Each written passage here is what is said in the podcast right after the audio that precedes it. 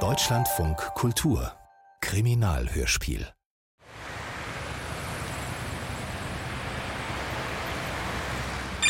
Am Donnerstagmittag rief Edith an. Komm ums Himmels Willen her. Es ist was Furchtbares passiert. Ich dachte noch, die hat doch hoffentlich keine Leiche im Schrank und ich soll einen Mord aufklären. Ich bin seit kurzem beim LKA 1, fünfte Mordkommission. Sie übertreibt ja gerne, aber ich fuhr brav in die nahe Potsdamer Straße. Edith Laderers Geschäft heißt Ave Maria. Sie verkauft Devotionalien. Die Potsdamer Straße ist ja vielleicht nicht der richtige Ort für ein religiöses Gewerbe, doch Edith mit ihrem robusten katholischen Glauben sagt immer, der Heilige Geist weht, wo er will.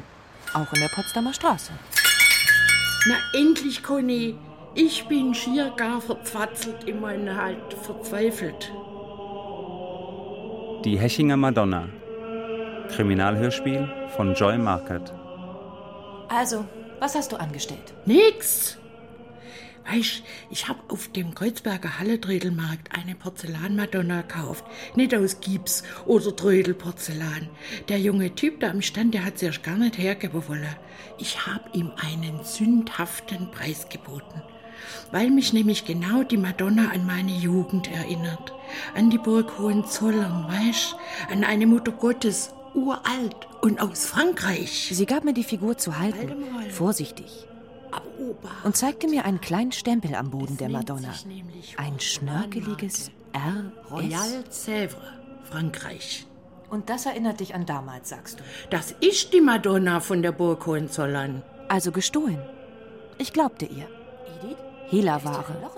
Berliner Trödelmärkte sind beliebt als Umschlagplätze für heiße Ware. Ja, ja. Ich besah sie mir gründlich. Ich bat Edith, eine Pinzette zu holen. Das sind wir gleich. Im schmalen Loch am Boden war ein Stückchen Papier hineinplatziert worden. Hast du etwa etwas von deinem Laden erzählt? Wieso? Vielleicht. Er hat das Stück doch nicht hergeben wollen. Kein nix. Dann passiert dir nichts. Gib die Figur her. Was? Ich stech dich ab. Gib her. Gib die Figur her. Stech dich ab. Ich entriss mir die Figur und flüchtete hinaus zu einem Auto. Ich konnte gerade noch das Kennzeichen lesen. Mensch, Conny. Und ich han denkt, du machst Kampfsport. Ja, aber doch nicht mit edlem Porzellan in den Händen.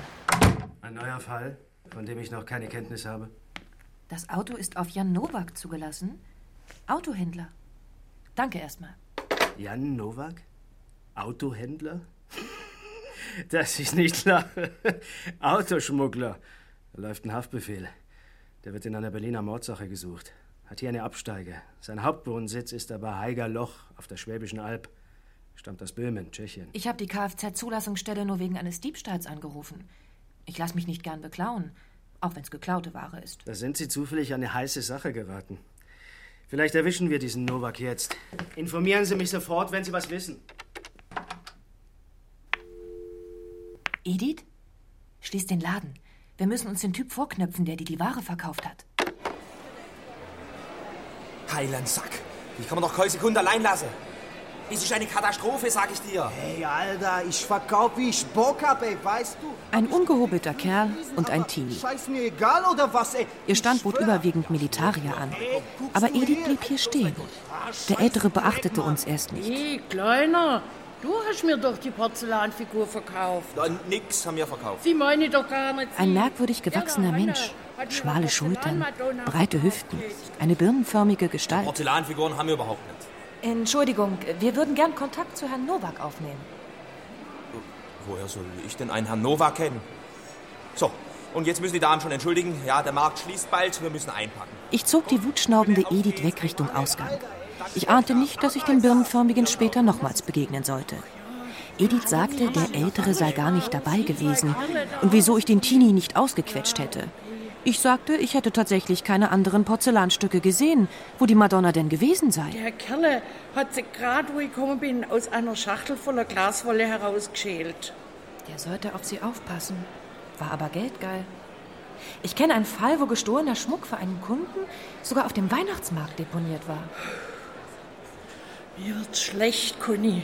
Gott allmächtig elend. Ach, Edith, ich bring dich nach Hause. Du brauchst ein bisschen Ruhe.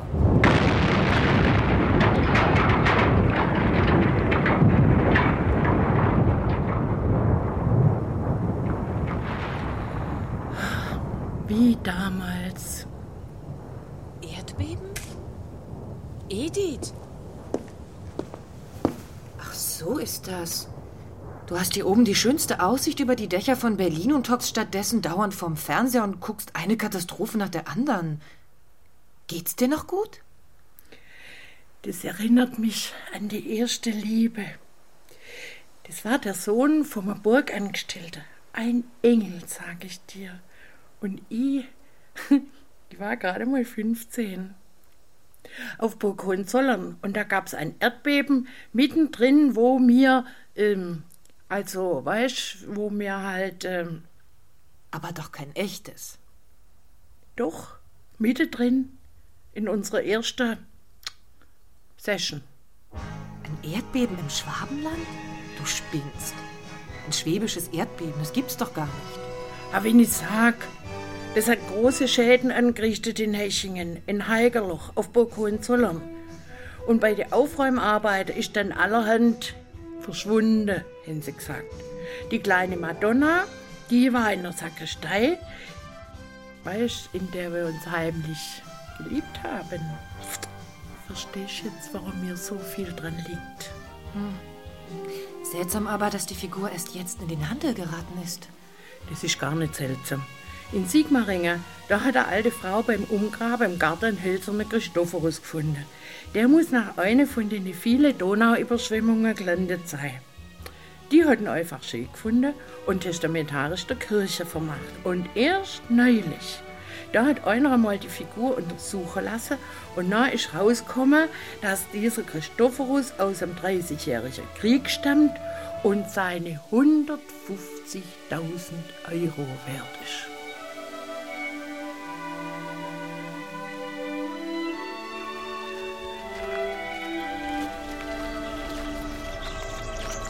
Vorsicht, wir untersuchen den Fundort noch. Das ist gar nicht Novak. Es ist aber derjenige, der mich im Ave Maria überfallen hat. Novak ist breitgesichtig mit Segelohren und langen Koteletten. Im Fall Nowak war die fünfte Mordkommission am Freitagmorgen verständigt worden. Man hatte das gesuchte Auto von Nowak gefunden. Mit einer Leiche darin. Der Novak hätte zurückgeschossen. Mein Verhältnis zu Stern ist beschissen. Er zeigt tagtäglich, dass er der Dienstältere ist. Und jetzt schien er es schon zu bereuen, dass er meinen Hinweis auf Jan Nowak überhaupt aufgegriffen hatte. Kaum fragte ich einen Kollegen von der Spurensicherung, ob die Porzellanfigur noch da sei, flippte der Herr Kriminaloberkommissar Sie aus. gehören einfach in keine Mordkommission. Hier geht's nicht um Plunder, sondern um großes Kaliber.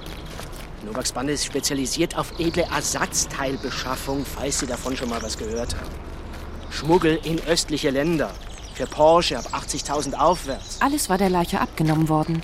Brieftasche, Geld, Schlüssel, alles.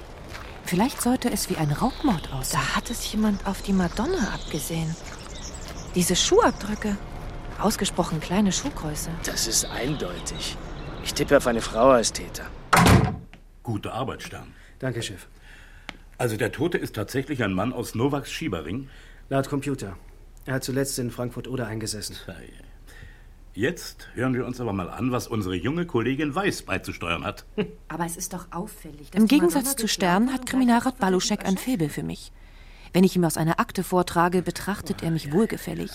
In der Sache steht er meistens doch hinter Stern. Kollegin Weiß. Auch jetzt, wo ich nicht von Porsche sprach, mal die sondern von der. Porzellanfigur. Das sind Revierkämpfe unter Autoschiebern. Das geht bis Sibirien sozusagen. Wie im Rotlichtmilieu, nur statt Frauen eben Autos. Tja, Übrigens, Frau Weiß, diese Ermittlung läuft ab jetzt ohne Sie.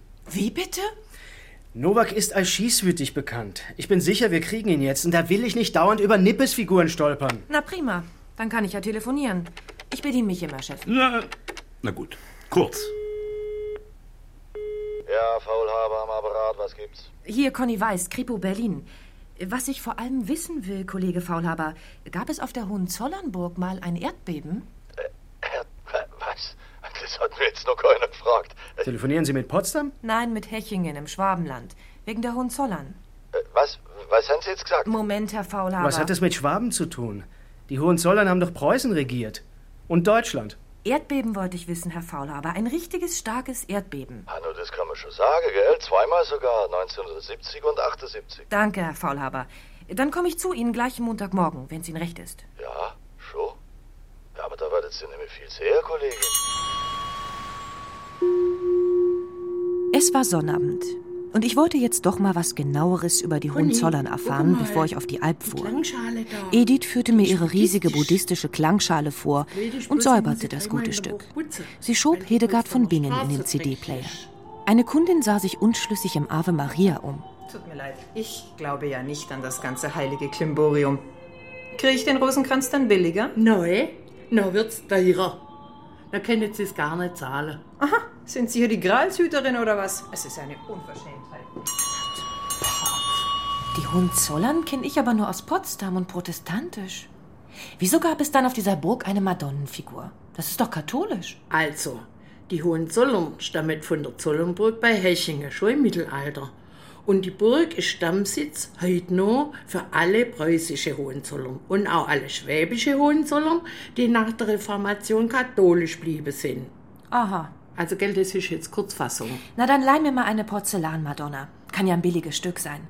Ich mache ein verlängertes Wochenende in deiner Heimat. Das ist mir ein paar Urlaubstage wert. Oh, da hätte ich auch gern mitkommen, aber es geht halt nicht. Aber ich empfehle dir eine Hotelpension in Hechingen.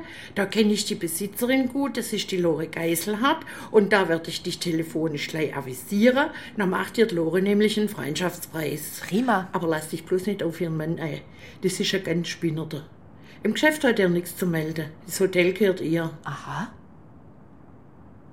Conny, zu was brauchst du da eigentlich eine Madonna? Nun ja, vielleicht erschrickt ja jemand. Vor der Mutter Gottes. So, bitte, jetzt. Danke. Ihr Zimmer ist ganz ruhig, Frau Weiß. Nicht bloß heute am Sonntag. Man guckt in den Fürstengarten, den Park. Und Ruhe bräuchte sie ja, um sich zu konzentrieren, hat's geheißen. Hat's geheißen. Es stellte sich heraus, Edith hatte ihrer alten Freundin Lore alles brühwarm telefoniert. Und Lore wolle nun gerne behilflich sein. Sie kenne ja 19. eine Menge Leute. Ich war stinksauer auf Edith und horchte Lore Geiselhardt aus, ob sie die Sache womöglich gleich anderen weitererzählt habe. Aber, was denken Sie von mir? Nicht einmal mein Mann. Dem schon gar nicht. Der ist eher weltfremd, der Geiselhardt. Der hat so gar kein Gefühl für den Alltag. Aber klein teuer ist das, fällt dem gar nicht auf. Eigentlich fällt es ihm auch nicht auf, wie gut es mir passt. Sie nannte ihren Mann anscheinend immer mit Nachnamen. Der Geiselhardt, der hat nur Augen fürs Virtuelle. Der lebt nur im Internet. Der ist auch Internethändler. Das Hotel für ich, ich habe das geerbt. Deswegen habe ich auch mein Musikstudium aufgehört. Schlank und groß stand sie vor mir und wurde mir immer sympathischer. Ich liebe Musik. halt? Jedenfalls richtig. Der Geiselhardt sagt immer zu mir, Lore, sagt er, ich täte dir Kapitalanleger besorgen für dein Hotel, dann wäre es hundertmal mehr wert und du könntest es verkaufen und du müsstest deinen Lebtag nicht mehr schaffen. ja, so ist er halt, gell?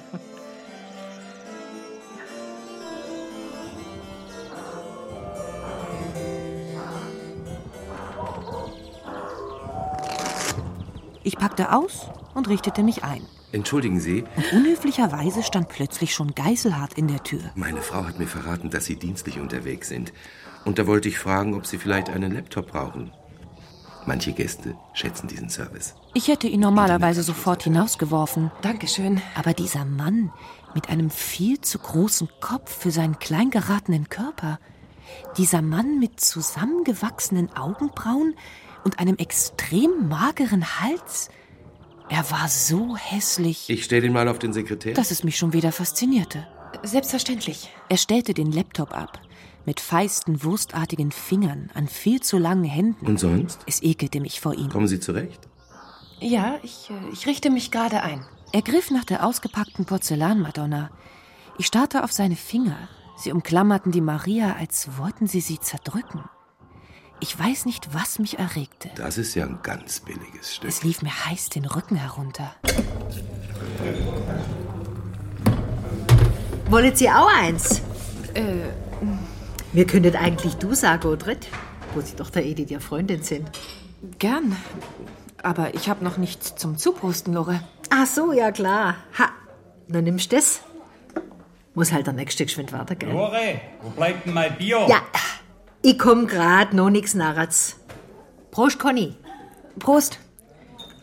Übrigens, Dein Mann, der sich angeblich nur fürs Internet interessiert, hat meine ganz reale Porzellanmadonna sofort taxiert. Du hast sie mit? Ich han denkt, die wär gestohlen. Das ist ein anderes Stück. Eine ganz wertlose Figur. Und das hat er sofort bemerkt. Ja, was? Ich war. So. Hanno, das ist mir jetzt aber doch ein bisschen peinlich. Ja, vielleicht hat ihm doch was von der Geschichte erzählt. Lore. Conny, ja. Sie ist Mark. Sei mir nicht böse. Prost. Prost.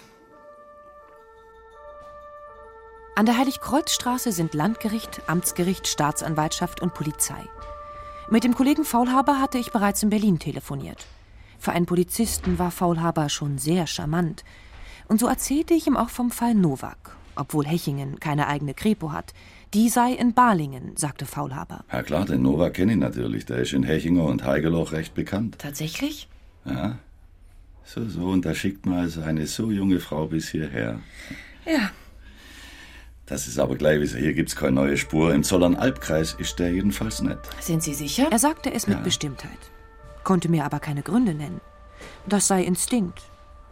Faulhabers Charme war durch eine recht schiefe Nase eher unterstrichen als geschmälert. Von der Sache mit der Porzellanmadonna verstand er herzlich wenig. Doch weil ich mich für schwäbische Erdbeben und die Burg interessierte, zeigte er sich als historischer Experte. Wissen Sie, Geschichte, das ist mein Hobby.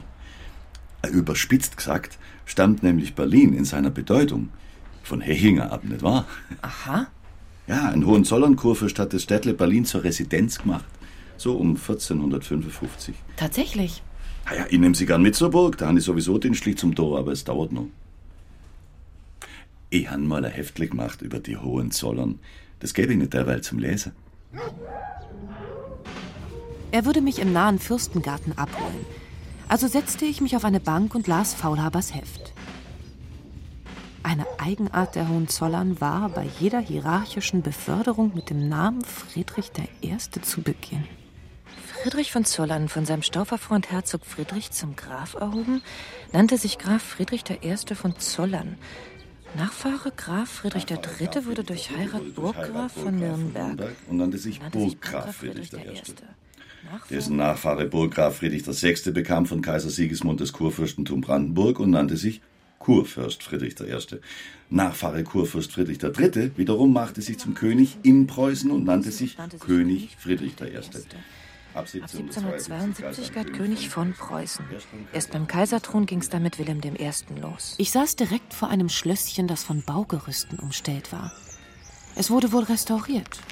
Eine Frau stellte ihre Einkaufstüten ab und setzte sich zu mir auf einen Schwatz aus. Hinsetzen. Sie sind nicht von hier? Nein, aber ich lebe schon lange hier. Und Sie? Ich auch nicht. Das hier hinter uns ist die berühmte Villa Eugenia. Da haben schon die preußischen Könige Friedrich Wilhelm IV. und Wilhelm I. übernachtet, der spätere Kaiser. Wussten Sie das? Ich? Äh, nein. Kaufen Sie sich Postkarten. Ach, da gibt's so tolle. Von Franz Liszt auch, der hat hier Konzerte gegeben. Als sie zwei Männer sah, grüßte sie. Ah, grüß Gott, Herr Geiselhardt. Geiselhardt nickte nur, drehte sich kaum um. Er war mit einem jungen Begleiter im Gespräch. Wer ist das denn? Geiselhardt verschwand in der Villa. Der Begleiter ging zu einem Motorrad. Den kenne ich gar nicht. Ich kenne den auch nicht. Und der gefällt mir auch nicht. Ha. Hier sagt man zu so Typen, mit so Bube hätte man früher Kellerlöcher zugestopft. Faulhaber kam und sah nervös aus. Ich muss aber erst noch woanders nach. Aber Sie können ja mit, als Kollegin. Schade. Ich hatte mich darauf eingerichtet, dass Sie mir die Gegend zeigen, Kollege Faulhaber. Der Blick auf die Burg Hohenzollern war ja schon von Weitem beeindruckend. So hoch auf dem Berg. Ja, gell, schon. Folgendes, im Forst Hechinger hat meine Leiche gefunden. Es sieht ganz nach einem Verbrechen aus. Die Kripo Balinger ist schon mit der Spurensicherung dort und ich soll das Mensch identifizieren. Der Mensch ist männlich. Das Mensch ist weiblich. So viel wusste ich schon von meiner schwäbischen Freundin Edith. Eine Frau in Lumpen lag im Gestrüpp. Richtige. Sie hatte ein etwas unbedarft wirkendes Gesicht. Gott, schauen Sie mal, die arme Frau. Ohne Kopf wäre die auch schöner, gell? Können Sie schon was sagen, Faulhaber? Ah, das ist ein Mann in Verkleidung. Und ich weiß auch wer. Wer? Das ist der Rolf Pfeffinger, ein Angestellter vom Heigerlocher Atommuseum, wohnhaft in Hechingen. Und warum jetzt das? Na, guck jetzt mal, die, die, die Lumbe sind ein Gewand der Original-Hechinger Lumbe-Musik. Ich bin mir ganz sicher, den Pfeffinger, den hat man absichtlich in diese Montur gesteckt. Da legt einer eine falsche Fährte. Warum? Ja, nur ist doch klar. Der Verdacht soll auf diesen höchsthonorigen Verein gelenkt werden. Faulhaber, da beobachtet uns einer von der Straße her, ein Motorradfahrer. Hey, Sie! Da gibt's nichts zum Glotzen machen, Sie, dass Sie weiterkommen, Sie!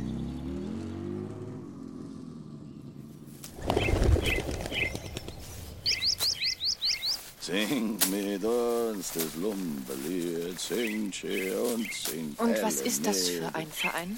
Hä? Brauchtumspflege haben wir im Dutzend. Wer was auf sich hält, ist da drin. Wer war dieser Rolf Pfeffinger? Also Interna erzähl ich nicht. Aus der Nähe ist die Burg ja nicht so beeindruckend. Die wirkt nachgemacht. Da ist nichts wirklich Mittelalterliches. Das war alles verfallen im Laufe der Zeit. Und immerhin sind die Wiederaufbaupläne im 19. Jahrhundert vom berühmten August Stühler. Aus Berlin. Von Erdbebenschäde ist natürlich nichts mehr da. Also, ich, ich habe es brisant. wissen Sie, Ich habe an einige Stellen im Landkreis Informanten. Ich hol sie nachher im Burghof ab, wenn's recht ist. Gerne.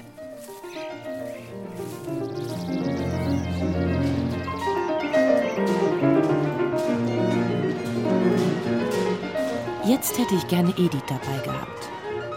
Man musste sich einer Führung anschließen, aber ich erstand eine Broschüre, las darin über berühmte Hohenzollern und separierte mich einfach.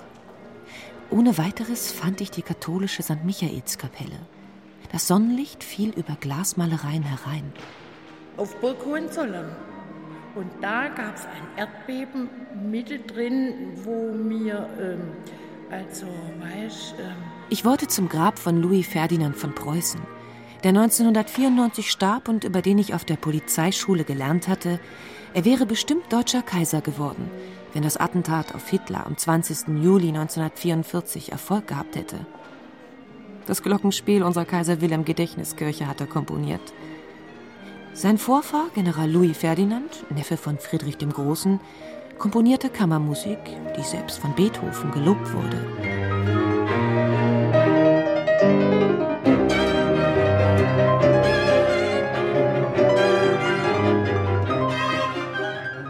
Aber mit einem Mal fühlte ich mich beobachtet.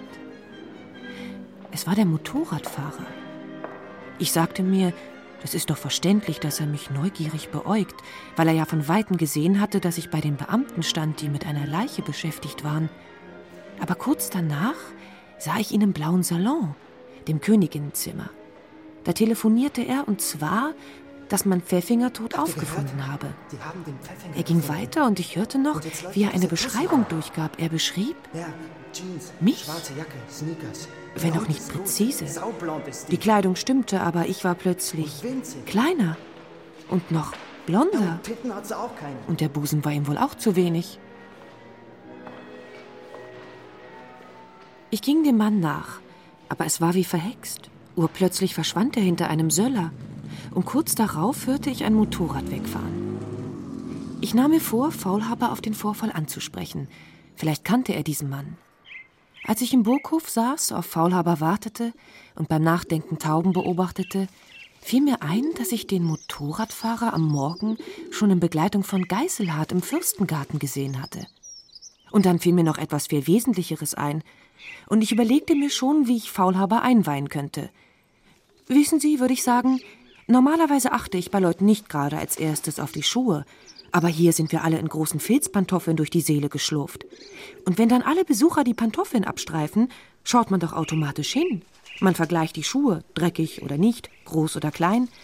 Ich stellte mir plötzlich vor, na, wer von denen hat wohl Löcher in den Socken?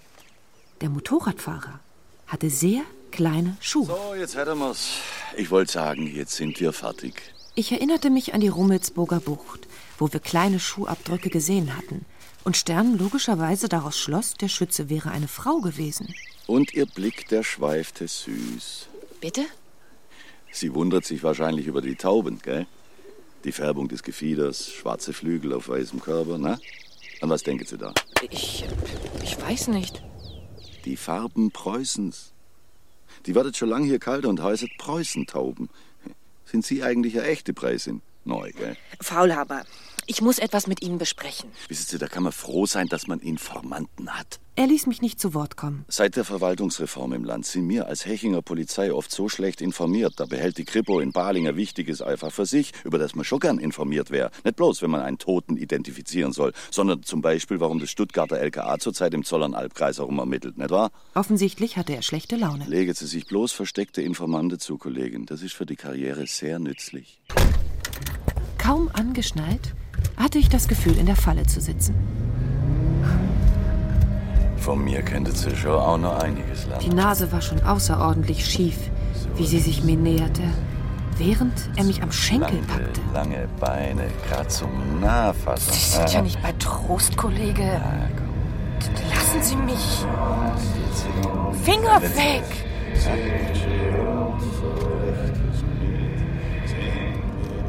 Du, ist schon lange keine mehr. Was glauben Sie, wie... Frau Laber, vielleicht, vielleicht könnten Sie mir ja wirklich helfen. Ja, gern helfe ich dir. Bei meiner Suche nach der Porzellanfigur. Faulhaber! Komm, jetzt, jetzt, jetzt haben wir es erst ein wenig schön, oder?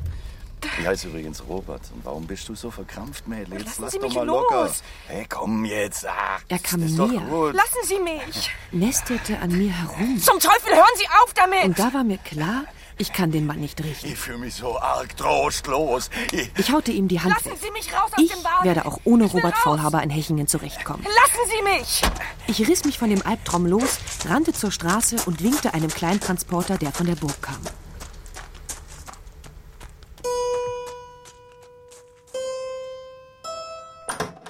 Hanno, du bist ja richtig derangiert, Conny. Sag mal, Lore, sammelt dein Mann vielleicht Antiquitäten? Das wäre mir neu.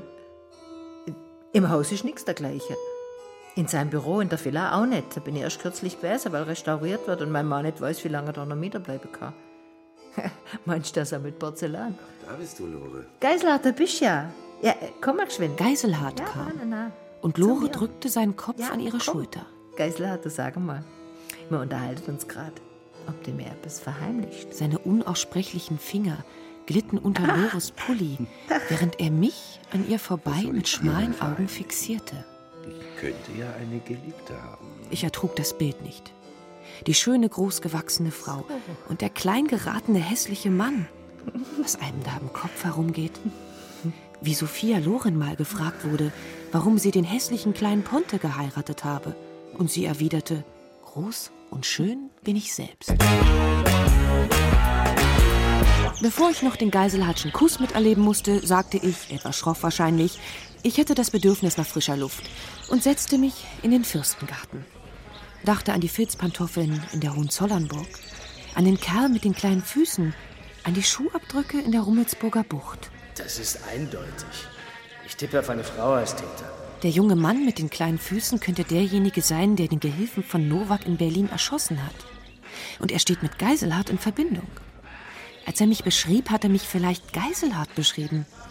Geiselhardts Interesse an der Porzellanmadonna widersprach offensichtlich der von Lore behaupteten Weltfremdheit ihres Gatten. Aber wenn Geiselhardt mit der Sache zu tun haben sollte, dann beweist seine Reaktion wiederum, dass er die richtige Madonna wohl nicht besitzt. Obwohl sein kleinfüßiger junger Mann sie doch bei Novaks Gehilfen gefunden haben musste. Ja, hier Stern. Tag Stern, hier Conny Weiß. Wegen der kleinen Schuhabdrücke. Ich habe hier einen Mann mit sehr kleinen Füßen, der könnte in Frage kommen. Jetzt kommt sie wieder damit. Nein, er reagierte absolut nicht interessiert. Sie seien in Berlin Gottlob schon weiter. Hinter dem deutsch-polnischen Grenzübergang Guben-Gubin sei ein deutsches Pärchen festgenommen worden, das nachweislich zum Schieberring Nowaks gehöre. Man warte nur auf die Überstellung, aber man wisse schon einiges. Die Frau habe eine Waffe bei sich getragen, die zumindest das Kaliber habe, mit dem in der Rummelsburger Bucht geschossen wurde. Das Ganze ist ein Machtkampf innerhalb einer Gang und das ist immer ein günstiger Moment für uns, um den ganzen Ring zu zerschlagen. Ihr kleiner Mann ist zwar putzig, wie ihre ganze Nippes-Obsession, aber sie können sich jetzt entspannen und ihre Tage im Schwabenländle genießen. Moment, halt. Okay. Eine Frage hätte ich doch noch. Da Nowak und seine Leute auf illegale Ersatzteillieferung spezialisiert sind, das waren ihre Worte, Stern, für Luxusautos in Osteuropa, dann muss es doch ein Lager dafür geben. Hat man das gefunden? Nein, hat man nicht. Wenn es eins gibt, finden wir das. Roger? Weg war er.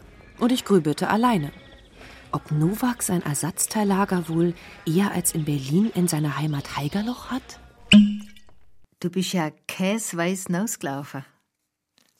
Ihr Evangelische, ihr seid halt gesitteter, gell?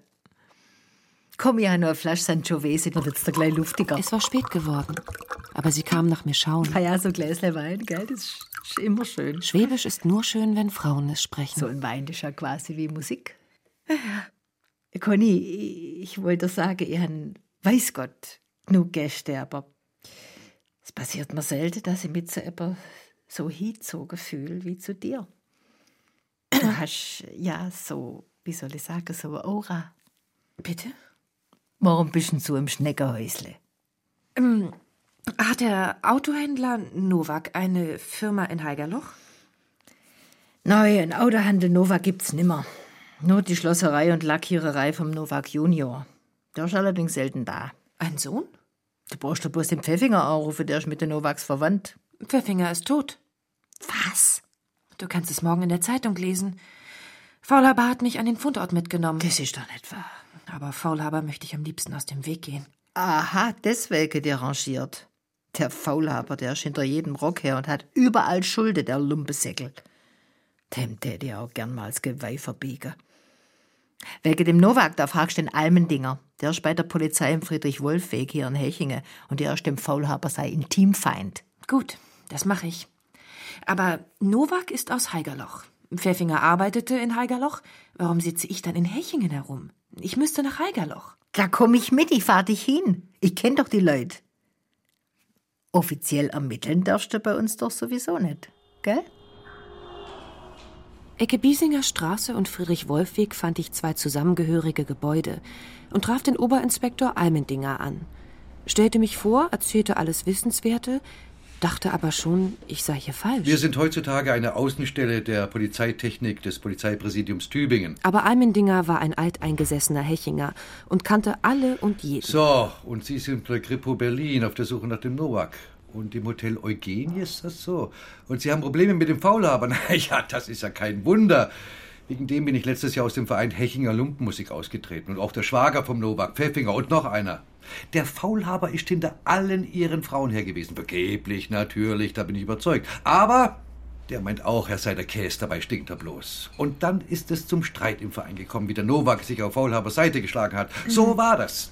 Naja, der Nowak ist impulsiv und unberechenbar. Was hat denn Novak mit Faulhaber zu tun? Ja, eigentlich nix. Aber Faulhabers Frau ist mit dem Nowak seiner Frau befreundet. Die vom Nowak ist auch aus Hechingen und darum ist Nowak im Hechinger Verein, ist inzwischen aber längst geschieden, nicht wahr? Ja, das sind sie aus Berlin nicht gewöhnt, aber in kleineren Städten hat jeder irgendwie mit jedem zu tun. Aber das erleichtert die Arbeit durchaus nicht. Na? Man bleibt leicht in Familienbanden hängen. Aber mir ist nicht klar, wieso Pfeffinger als Frau verkleidet war. In einer Tracht des Vereins Lumpenmusik, wenn er gar nicht mehr im Verein war. Um den Verdacht auf den Verein zu lenken, wie Faulhaber gemeint hat? Nein, nein, nein. Man hat Pfeffinger umgebracht und obendrein verspottet. Wer als Ochs geboren ist, stirbt nicht als Nachtigall. Was heißt denn das? Wenn der den Geist aufgegeben hat, dann hat er nicht viel aufgegeben. Almendinger, hast du noch Kaffee? Ü äh, oha, ich wollte nicht stören. Kaffee? Nein. Äh, Almendinger, willst du uns nicht bekannt machen? Ja, also, äh, Kriminalhauptkommissar Mir war so, als ob der Mann an der Tür gelauscht hatte und neugierig war, weil er eine Frauenstimme hörte.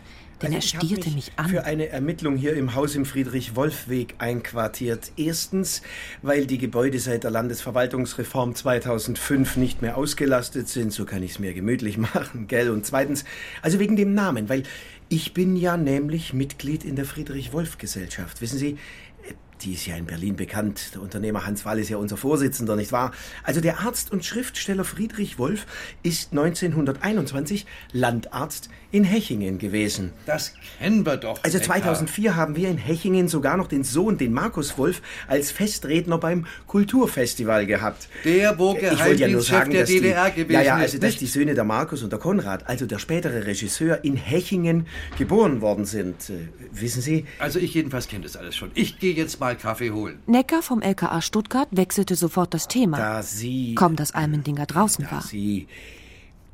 eine Kollegin sind und es auch bei Ihnen um Nowak und Pfeffinger geht, wie ich gehört habe. Er hatte also doch gelauscht. Sollten wir doch zum Austausch kommen, nicht wahr? Und deshalb hätte ich Sie gern zum Abendessen einladen, gell? Zum Abendessen? Ja, ich bin ja hier auch abends allein. Das Weitere sehen wir dann, liebste Frau Weiß. Er meinte das Weitere offensichtlich privat. Kaffee to go. Dreimal. Herr Necker, ich fahre heute noch nach Heigerloch. Und wenn Sie sich dienstlich mit mir austauschen können, dann sollten wir das sofort tun.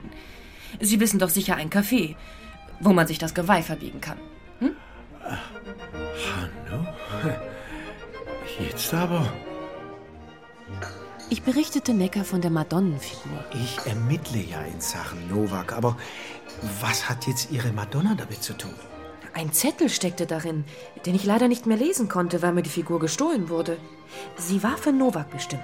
Ganz eindeutig. Ja, ja, es kann ja schon sein, dass der Zettel wichtige Informationen enthält über Nowaks Geschäftle, aber wichtiger ist mir herauszufinden, wo Nowak sein Lager für Autoteile versteckt hat. Denn von da aus, da müssten wir doch auf Nowaks Spur kommen, gell? In Hechingen? Oder Balingen. Oder eher noch in Heigerloch. Und da wollten Sie ja auch hin. Ich heiße übrigens Robert. Warum bist Ich, du so äh, verkrampft, Mädel? Jetzt lass Ich doch bin mal schon locker. verabredet, Herr Necker. Naja, ne, sagen wir mal, also wir treffen uns dort an der Schlosskirche, ja? Um drei. Gut. Im Kreise der Liebe, in duftigem Rasegeruch. Wir waren kaum draußen aus Hechingen. Schon hatte sie gesagt, wie es ihr Spaß mache, einer Flachlandtouristin die hügeligen Schönheiten der Alp zu zeigen. und mir ein Liedlein gesungen und alles war hübsch und gut und alles, alles und alles war hübsch und gut. Ah, ist das schön. Im Süden Schloss Sigmaringen, hinter uns Burg Hohenzollern, geradeaus Schloss Heigerloch und weiter zur Burgruine Rohr oder links zum Wasserschloss Glatt. 16 Schlösser und Burgen hat's hier. Schön ist es. Die Schafherden und Mischwälder. Heigerloch, das wird dir gefallen. So zwischen den Felsen eingequetscht, über dem meandernden Flüsschen Eyach. Steil ragen die Felsen auf und auf einem, da steht das Schloss mit der Schlosskirche, die schimmert so weiß. Drunter drängeln sich alte Häuser bis an den Muschelkalkfels nah. Bei Muschelkalk schaute sie mich an. Heigerloch, das überwältigt. Conny, Mhm. du hast, glaub was im Auge. Was? Das haben wir gleich. Wie wischt das aus? War nur Staub. Es geht schon. Moment, Lino. Lore. Heiliges Blechle, ich guck halt gern rein. Hinein. Bevor wir uns mit Neckar treffen, könnten wir doch nach Pfeffinger Erkundigung einziehen. Mich interessiert schon, was dem Pfeffinger da im Museum gearbeitet hat. Er war Bürokraft, mir weiß ich auch nicht. Aber den Atomkeller, den musst du unbedingt sehen. Und wie wir ins malerische Heigerloch kamen, stellte sich heraus, dass vieles nah beieinander ist. Heigerloch hat ein schönes Schloss. Direkt unter der Schlosskirche soll das Atommuseum sein, ein Bunker am Fels des Schlossberges. Und an einer kleinen Straße am Fluss Eyach bemerkte Lore einen Mann, der aus einer Werkstatt kam und eine kleine Gasse entlang ging. Grüß Gott, Herr Nowak. Das ist im Nowak sein Sohn. Es war jener birnenförmig gebaute Kerl, den ich mit Edith auf dem Kreuzberger Trödelmarkt begegnet war. Wie geht's? Was wollen Sie? Ist Ihr Vater auch da? Sie kenne ich doch aus Berlin. Er fixierte mich. Was machen denn Sie in Heigerloch? Das ist meine Freundin auf Besuch. In Heigerloch wollen wir bloß die Sehenswürdigkeiten bewundern, gell? Seit wann gehört denn mein Vater zu den Sehenswürdigkeiten? Seit ich Porzellanfiguren sammle. Schauen Sie noch mal die Madonna hier. Ich zog meine Madonna aus der Handtasche, hielt sie ihm vor die Nase, steckte sie gleich wieder ein und wartete auf seine Reaktion. Passe Sie gut drauf auf. Er drehte sich von uns ab und ging Richtung Schlossfels, an einem Schild Atommuseum vorbei. Ich glaub, der geht zum Atomkeller. Was will dem Nowak sein Sohn im Museum? Und wieso hast du dem jetzt die Figur gezeigt? So wie der reagiert hat, haben die ihre Figur offenbar noch nicht wiedergekriegt. Da bin ich jetzt einen Schritt weiter. Also gar mal nein. Wir haben ja noch Zeit. Das ist im 19. Jahrhundert der Bierkeller vom Schwanewirt gewesen. Später erweitert als Tunnel für den Eisenbahnbau. Aber die Bahn ist nie gebaut worden. Im Zweiten Weltkrieg dann Atomforschungskeller. Hm. Der birnenförmige Novak-Sohn war leider nirgends zu sehen. Und Lore erzählte, als habe sie ihn längst wieder vergessen. Im März 1945 sind die Atomphysiker aus dem zerbombten Berlin nach Hechingen evakuiert worden. Das waren Heisenberg von Weizsäcker und Wiesig Häuserhind. Da ist hier im Heigerlocher Felsen für die ein Labor eingerichtet worden. Mitsamt, ja, mitsamt Uran und schwerem Wasser. Und man hat den mittransportierten Versuchsreaktor aufgestellt. Jeden Morgen sind die Herren aus Hechingen hierher zum Bunker geradelt. Werner Heisenberg, Otto Hahn. Aber doch nicht Otto Hahn, der war in Teilfingen evakuiert. Sie haben ja keine Ahnung. Aber die andere. Und die haben die Atomenergieforschung aus dem Berliner Kaiser-Wilhelm-Institut fortgesetzt. Erfolg haben sie nicht mehr kennen, da sind die Amerikaner halt gekommen. Der Kerl muss doch irgendwohin verschwunden sein. Und ich muss jetzt Necker treffen. Vielleicht weiß der weiter. Ich warte dann im Café an der Schlosskirche, wenn's recht ist. Man will sich ja nicht in die polizeilichen Ermittlungen einmischen. Dem Novak sein Sohn, sagen Sie? Ja. Ja, äh, wissen Sie das gewiss? Ja, sicher. Ja, Heiland Sack, ich bin aber auch vernagelt, dass mir das nicht selber eingefallen ist. Der Bunker, Frau Weiß, Herrgotts Blech. Frau Weiß, Sie haben da ins Schwarze getroffen. Der Felsen eignet sich natürlich als Versteck. Der Bunker ist ja groß genug. Er telefonierte. Was ist das? Und wenig später kam ein Mann, der uns zu einem versteckten Stahltor führte, das er aufschloss. Zweiter Ausgang. Frau Weiß, halten Sie sich dicht hinter mir. Wer weiß, wie Novak so reagiert. Okay. Vorsicht, hier das Kabel. Ja, danke. Im Feldstollen unter der Schlosskirche trafen wir wie erwartet auf Novaks Autoteilelager. Was? Braucht Geld ja nichts mehr. Und unerwartet nicht nur auf seinen Sohn. Wie. Das sind Sie ja, die Spitzbuben. Mitten in Ihrem ganzen Klump. Ein bisschen lumpiges Geld ist schon längst fort. Jetzt komm, Vater. Deine ganze Idee mit Berlin war doch Mist. Man müsste in der Villa Geld besorgen. Dann lass da etwas einfallen. Aua! Achtung! Was auf? Da, Deckung!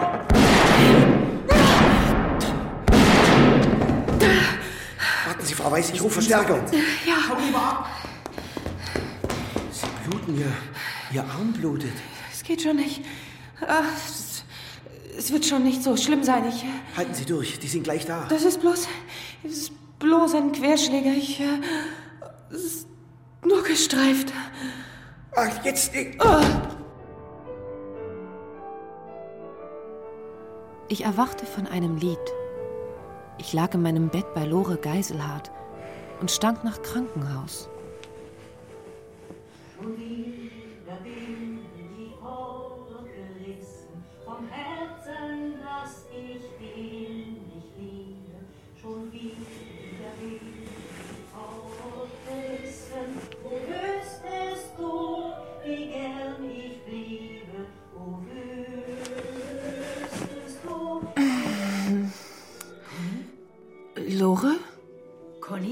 bist du wach? Was, was ist denn passiert? Man hat dich angeschossen, du warst bewusstlos. Mich? Ja, jetzt ist alles verarztet und geschlafen hast du ewig. Es ist Mittwochnachmittag. Was? Komm, Fieber messen unter der Achsel reicht erst mal und trinken und bloß nicht nachdenken. Was ist denn das für ein hinreißendes Lied? Gell? Das gehört zu den schönsten Liedern der Romantik. Komponiert von Josephine Lang, die ist 1815 geboren und ihr Talent ist früh entdeckt worden von Felix Mendelssohn Bartholdy. Aber mit 25 hat sie einen Professor in Tübingen geheiratet, der hat ihr als erstes das Komponieren verboten. Der Text ist von Heinrich Heine. Du hast eine gute Stimme, Lore. Und du hast Glück gehabt. Du könntest tot sein. Jetzt musst du doch sagen, du musst dich schonen. Sind die Novaks erwischt worden? Na nett. Aber du entspannst dich jetzt erst einmal. Wenn du was brauchst, gibst du einen Lockruf auf dem Handy. Klar.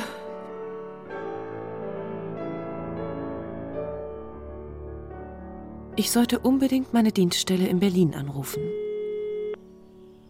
Stern, Hier, Conny Weiß. Der Nowak ist beim Atomreaktor in Haigerloch, dem aus dem Zweiten Weltkrieg. Reden Sie kein Blech. Ist Ihnen nicht gut oder was? Ich, ich verbitte mir Ihren Ton. Stellen Sie mich zum Chef durch. Sind Sie betrunken? Mir war übel. Baluschek ließ sich sprechen, und ich fragte ihn, was jetzt mit dem Pärchen geschehen sei, das in Polen festgenommen worden war. Frau Weiß, ist was mit Ihnen? Sie reden so merkwürdig. Äh, Also, die Überstellung ist für morgen angekündigt. Aber wie es aussieht, haben die beiden ein Alibi. Und zwar für den ganzen Tag, an dem der Mord in der Rummelsburger Bucht passiert ist. Ich fühlte mich gleich besser. Es war keine Täterin, es war ein Täter mit kleinen Schuhabdrücken, ganz klar. Es war der kleinfüßige junge Mann, und er war mit Geiselhardt zusammen, der in der Villa Eugenia ein Büro hatte, und da musste ich hin. Und automatisch stellte ich mir wieder den hässlichen Geiselhardt vor und seine Hände, und es lief mir den Rücken hinab. Es war aber nicht Geiselhardt. Ach, da ist Ihnen. Es war Necker. Ein Buch runtergefallen. Necker? Geht's Ihnen besser? Ich, ich weiß nicht. Sie sind ja mit einem ausgeprägten Gespür gesegnet, Kollegin Weiß. Ähm, also, das Lager der Novaks ist übrigens geraume Zeit von Pfeffinger fein säuberlich katalogisiert und archiviert worden, bis sie sich alle im Verein Lumpenmusik zerstritten haben. Unklar ist nach wie vor, wieso Pfeffinger überhaupt getötet worden ist. Die Novaks sind flüchtig, aber die Großfahndung läuft. Also, also Novaks Sohn hat für seinen Vater die Porzellanfigur nach Berlin gebracht, in der der geheimnisvolle Zettel steckt. Der junge Novak hat sie von Pfeffinger, den er nämlich umbrachte, um an die Figur zu kommen. Glauben Sie? Aber woher hatte Pfeffinger die Figur? Ich, ich weiß nicht. D- Diese Madonna muss, muss der Grund sein für die ganzen Morde und, und man muss schleunigst in die Villa Eugenia. Frau Weiß? Necker? In die, Äh, Frau Weiß? die Villa Eugenia. in die, in die was Villa macht- Eugenia. Necker. Äh, also das ist schon ein mordsmäßig tolles Mädle, gell? Jetzt gangen Sie aber. In der Nacht wachte ich auf. Alles roch nach Schweiß. Der Arm tat weh, der Kopf brummte. Ich hatte nur eins im Kopf: raus, frische Luft. Ich warf mir meine Jacke über und ging hinaus in den Park. Wenige Lampen gaben Licht. Ich sah Männer, die aufeinander losschlugen, am Seitenportal der Villa. Deren Tür hing schief in den Angeln. Ich erkannte Novaks Sohn. Offenbar ein Einbruchsversuch, den zwei der Prügelnden wohl verhindern wollten. Polizisten in Gruppen. Ich sah Necker zwischen den Uniformierten, auch dem Balinger Kripo-Beamten. Necker hatte anscheinend auf meinen Tipp hin gehandelt. Tja, ist ja ein Volltreffer. Hm. Einer der Festgenommenen war der Kleinfüßige. Haben Sie alle durchsucht? Das haben wir bei dem gefunden. Gucken Sie, eine Mutter Gottes aus Porzellan. Vorsicht, die ist kostbar. Was machen jetzt Sie hier, Frau Weiß? Ach, na kommen Sie mal hierher. Da muss ein Zettel drin sein. Ich schon gesehen, den krieg ich mit dem Draht raus. Hm. So, da wir ihn. Geben Sie mal her. Ja, Madonna. Drunter steht G. -Punkt. G wie Geiselhardt. Aber was heißt es denn, wenn in einer Madonna ein Zettel dem Finder sagt, dass es sich um eine Madonna handelt? Das muss ein Code sein. Man versteckt ja seine PIN-Nummern und Passwörter. Und wenn dafür Leute umgebracht werden, na, dann ist der Code wichtig. Sie beide, holen Sie Geiselhardt her. Er schickte zwei Polizisten. Ich war mir sicher, er konnte noch keinen Durchsuchungsbeschluss erwirkt haben. Aber erstaunlicherweise fügte sich Geiselhardt. Lore folgte ihrem Mann. Sie sind mir eine Erklärung schuldig, Herr Necker. Lass doch los. Er sah den Kleinfüßigen, stürzte sich brüllend auf ihn, schlug ihn, bis man die beiden trennte. Geisel hat jetzt Herr Schuff. Der andere behauptete, er habe die Figur ja zurückgeben wollen. Deswegen habe ich sie doch dabei gehabt. Das hättest du längst tun können. Du hast sie für dich behalten wollen. Du spinnst doch. Du lieferst uns alle ans Messer. Wegen einem Stück Porzellan. Machen Sie das Auf. Geiselhardt. Es gab kaum mehr als ein Code Regal mit Geschäftsordnern und einer Bargeldkasse. Und Geiselhards Computer. Heißt Madonna. Trotz seiner Wut sah man Geiselhardt die Eitelkeit an, wie er den Code Madonna zeigte und seine Arbeitsweise am Computer. Wir sahen ihm lange Geld zu. Geiselhardt hatte das Geld aus den illegalen Geschäften der Novaks verwaltet und gewaschen. Ohne ihn und seinen Code konnte keiner ran. Dem Pfeffinger habe ich die Madonna anvertraut, falls mir etwas passiert. Pfeffinger verstand nichts von Computern, aber Nowak, der wollte mich ausboten. Da habe ich ihm den Geldhahn zugedreht, bis er wieder zur Vernunft kommt. Herr Geiselhardt, Sie nahmen ihn fest und führten ihn hinaus. Einen Augenblick lang stand er am Eingang, Lore hinter ihm. Geiselhardt! Oh, Jesus Gott. Geiselhardt, jetzt, jetzt, jetzt sag doch etwas. Geiselhardt! Gottes Willen. Er ist tot. Er ist tot! Geiselhardt lag am Boden. Lore hielt ihn, als wollte sie ihn wegtragen. Polizisten liefen zu einem Busch. Der Schütze ließ sich widerstandslos festnehmen. Es war Novak.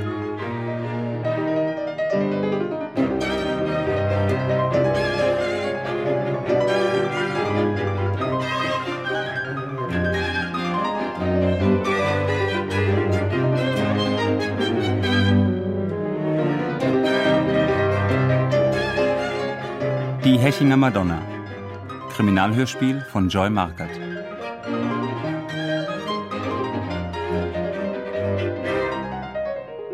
Es spielten Conny, Liv Juliane Barin, Lore, Maren Kreumann, Edith, Angela Paulus, Necker, Ingo Hülsmann, Geiselhardt, Chaim Königshofen, Stern, Guntram Bratja, Faulhaber, Thomas Anzenhofer, Baluschek, Hendrik Arnst und Almendinger Uwe Müller sowie Alexander Kurn, Götz Nalepa, Helmut Rühl, Mirko Kreibich, Sabin Tambrea und Katharina Adas. Ton und Technik Jimmy Eichberg und Sabine Winkler. Regieassistenz Alice Elstner. Regie Alexander Schumacher.